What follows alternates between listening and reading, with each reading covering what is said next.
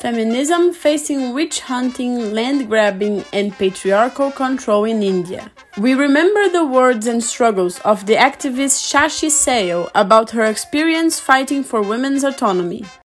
I will share with you my first experience uh, way back in 82 when I read in the newspaper that a woman uh, in Abhanpur block was witch hunted by the entire village, was, was beaten, and all kinds of atrocities committed on her. So, our women's organization, a delegation went to that village the next morning, and uh, we wanted to meet that woman.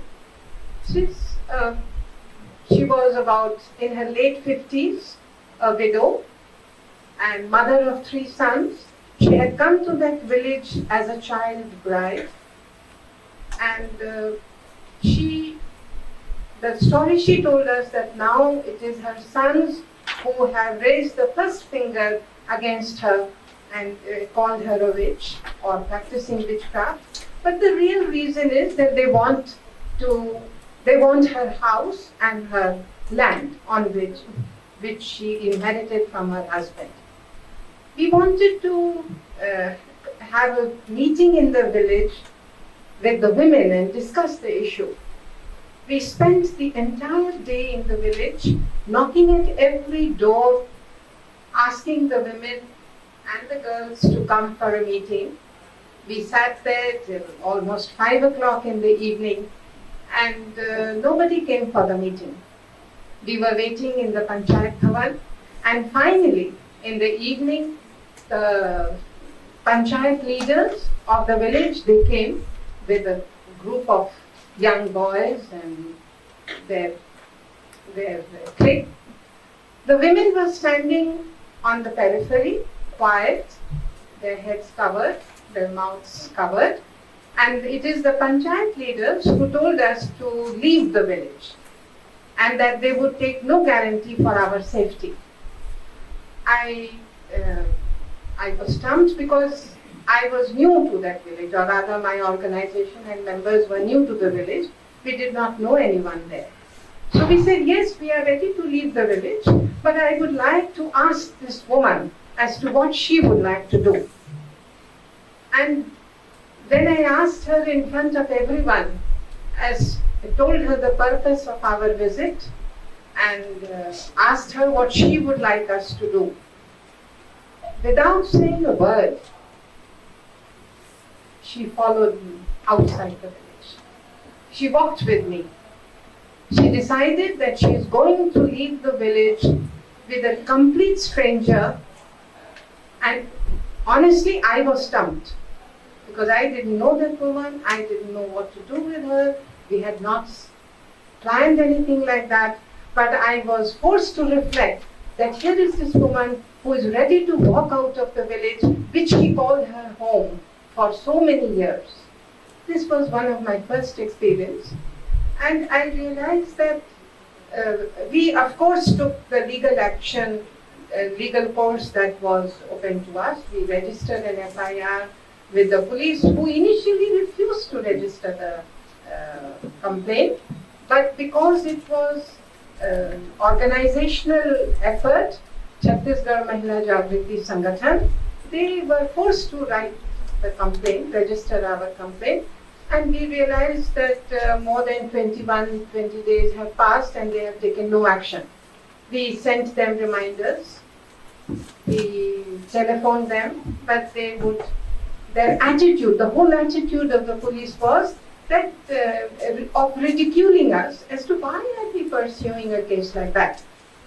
And finally, we decided to take matters in our own hand and we out the police thana in Abhanpur and said that we are going to sit here unless you conduct an inquiry, you take action and you, uh, what is possible in the law, under the law, you take action.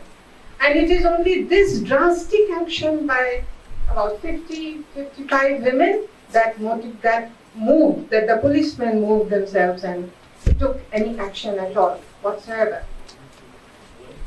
And uh, we contacted the press, media. They were interested in the issue. They uh, wrote, but I felt that it was not as seriously taken as it should have been reflected in the media. It was most, as Sutapa said earlier, trivialized, sensationalized. But, uh, and there was no law that we would, no law relating to witch hunting at that time. So we, uh, we, I'm afraid I have to admit that way back in 82, we were ourselves groping as to what action we should take. We consulted lawyers and then they, uh, they fought her case. And then the problems that we faced while dealing with her case and dealing with subsequent cases of witch hunting in Chhattisgarh basically in Raipur district and Mahasamund district, where I am, we are based, where I am based, that the women are afraid to talk about, to express sympathy or their opinion about the woman who has been accused of being a witch, of practicing witchcraft, and uh, they are afraid because this is like a Damocles sword that hangs above every woman. No woman is free from this threat that come if she if she deserts the beaten path, if she walks a new path, if she raises her voice on these questions, she might be the next woman targeted as one practicing witchcraft. So that kept the woman, the women uh, aloof from us. We could tell from their body language that they were they were in sympathy but they would not come out openly. Of course, the men in the village, they would, uh, initially they refused to believe that we would be, we women from the city would be interested in such a case and would like to do anything about it. They refused to believe, they took us very lightly. But only when they uh, realized that we are serious, they began to make fun of us, they began to ridicule, and they uh, it was an unspoken boycott of us in the village. The people would not offer any information, any. And the woman who is a who, in this case, it was her their son, her sons who were accusing of practicing witchcraft because they were. So it was not a case of uh, ill health or somebody falling sick or dying or one particular accusation, and when we talked to the sons, they absolutely refused to address our question, and they refused to accept that they were doing this out of their greed, that they want to deny her. And we came across a similar case only recently where a grandmother was attacked by her own sons, because a widow, because she owned the house that they lived in, they wanted to get her out of the way so that they can become, they can own the house and the fields. And of course, the vested interest, those who had vested interest in these particular cases of uh, witch hunting, they even went to the extent of threatening us that if we came back to the village, if we pursued, they would threaten us. And the Rajkera uh, case is many years later, and during this period of taking up these cases, we, uh, we were continuously struggling with this question as to how do we encourage women to come out in support. Where is the women's solidarity that we are talking about? And uh, it, it, it is a long journey that we uh, undertook. Even in Lachkera village, when we read about it in the newspaper, which was shown in the video film, we went to the village and met with the same fate that we stayed the whole day waiting for a meeting, knocked at every door that the women should come for the meeting. And in this village, we were not uh, first comers. They knew us. The women had, uh, the women were members of the organization. They supported us. But on this issue, they were afraid to come out in the open, and we, we had to leave the village without having a meeting. In fact, we had to leave the village and we were threatened by the people. 20 men who were involved in the whole uh, witchcraft, um, witch hunting event of that particular village, the three women. You have heard their stories, so I'm not going to repeat.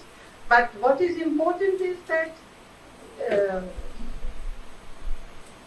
I would say what was the landmark of our involvement in that Lachkera incidents. Of course, when it was highlighted in the uh, media by Sutapa, and also our constant meetings with the women in uh, in the periphery villages, not in Lachkera village, but in the all the surrounding villages. We had this meeting.